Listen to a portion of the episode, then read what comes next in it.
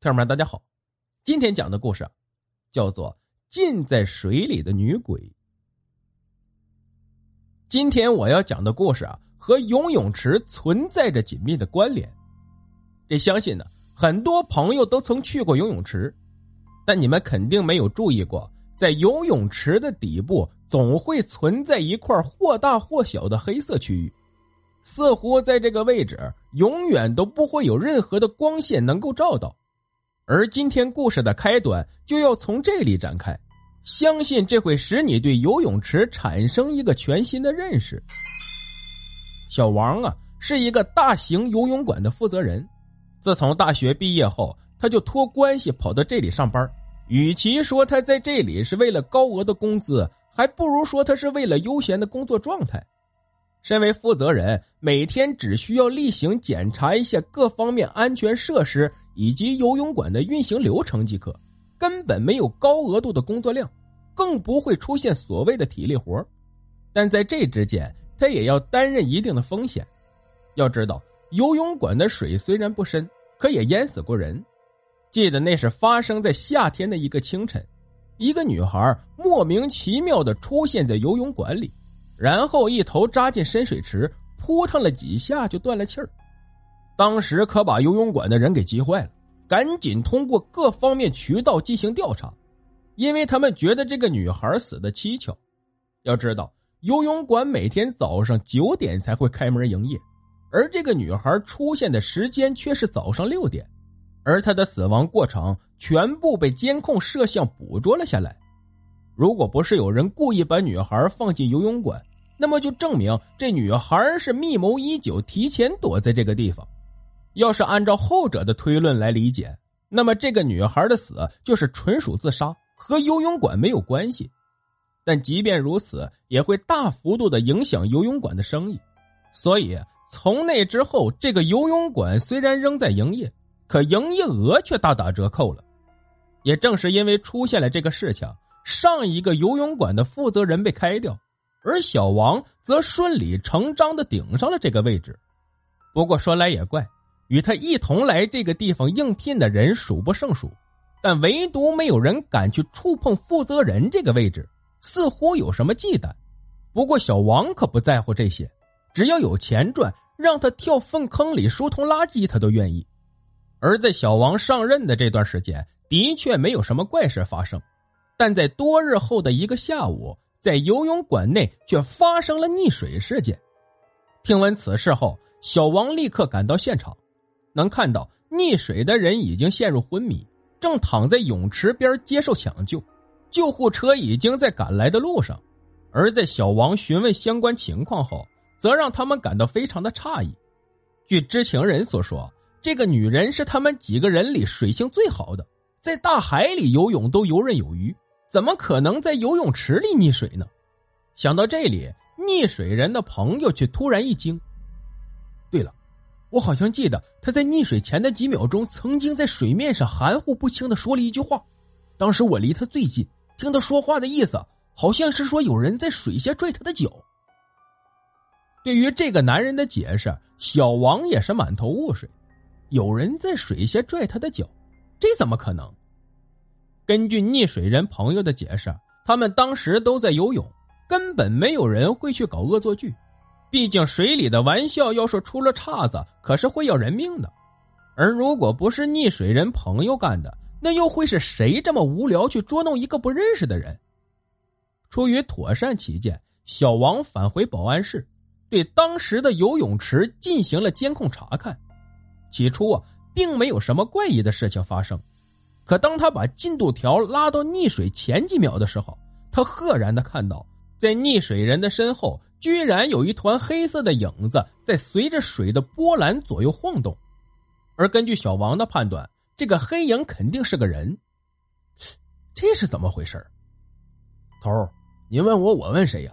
您继续往后看，说不定等会儿这个黑影就会游上来呢。他一上来，咱们就知道是谁了。听了保安的话，小王则继续观看之后的监控录像，却是发现。这团黑影在溺水事件后就一直在水里徘徊，维持了几分钟的时间后，这才宛若云烟一般消失在水中。他根本没有上岸。我的天哪，头这这是什么东西啊？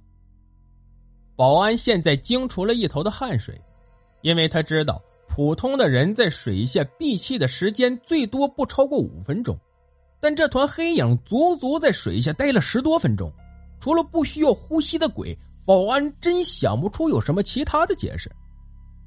老大，之前在游泳馆淹死过人，你说这会不会是那个冤魂呢？你给我闭嘴！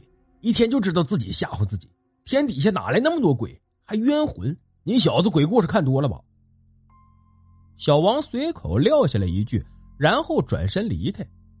可虽然他嘴上这么说，但心里也有些犯嘀咕：这团黑影究竟是个什么东西呢？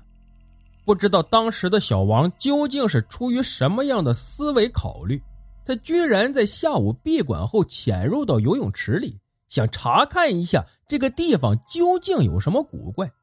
而他还提醒保安说。务必要时刻注意监控上的动向，如果有什么不对，必须立刻把他救出来。在一切准备好后，小王则在游泳池里游了起来。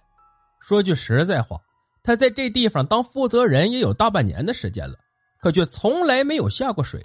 而今天还是他头一回体验自己管辖下的泳池。可在他游泳的这段时间内，却并没有什么怪异的事件发生。至于所谓的黑影，更是未曾出现。难道说是我们之前看错了？无奈之下，小王只得暂时游回泳池边并拿起提前准备好的杯子喝了口水。可就在这时，他却赫然发现自己的脚踝竟然猛然间袭上一股冰冷刺骨的触感。与此同时，难以遏制的拖拽力。则直接从水底席卷而出，并直接把小王拖入了水中。还没来得及反应的小王，此刻溺在水里，胆怯的狂叫。但从他嘴里跑出的，除了不计其数的气泡外，便再无其他。而就在此刻，小王总算是看清了这藏在水中的黑影究竟是个啥。他的确是人，但却是个没有灵魂的人。可能用人来形容他并不合理。因为这个家伙的脸上没有分毫的血色，一双眼睛因为溺水充血而变得鲜红无比，整张面容浮肿不堪，似乎是被水泡烂的肉。可即便如此，小王还是认出了他的身份，这不正是在那个早上六点莫名其妙跑进泳池之后又离奇溺死在水中的那个女孩吗？似乎是发现了小王现在的思维。只看到漂浮在他面前的女孩，嘴角居然释放出一抹狞笑，令人胆寒的红眼珠缓缓向上翻，并直勾勾的盯着水中的小王。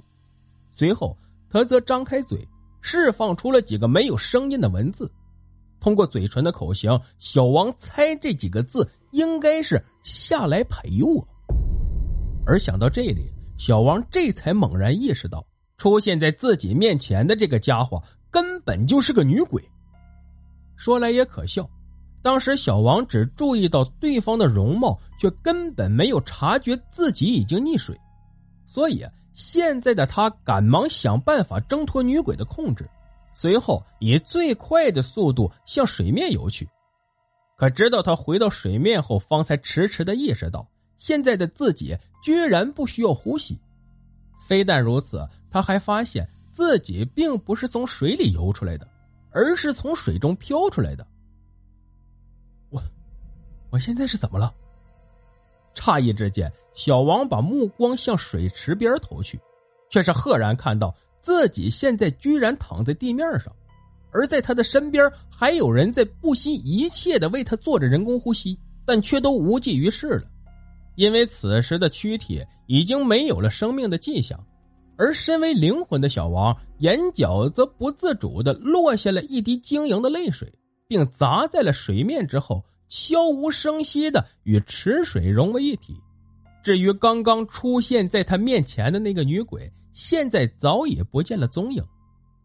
没错，小王死了，就这样溺死在水中，而直到他死后，方才迟迟的意识到，原来之前所发生的一切都是另有阴谋。在这之间不仅包含了鬼怪的恐怖，更让人难以接受的是藏匿在人心中的狡诈。根据小王的了解，当初那个女孩之所以会出现在这个泳池里，是有人故意而为，为的就是让这个女孩溺死在水中，形成事故的假象，借此来掩盖真正的事实。而得知答案的小王，自然也遭到了凶手的残杀。溺水恐怕只是对方杀人环节中的一部分。至于那个女鬼是不是真的出现过，在水中拽小王下去的，究竟是不是那个女孩的冤魂，恐怕除了已死的小王之外，就再也没人知道了。好了，故事就讲到这儿。节目的最后啊，别忘了点赞、评论、转发，感谢您的收听。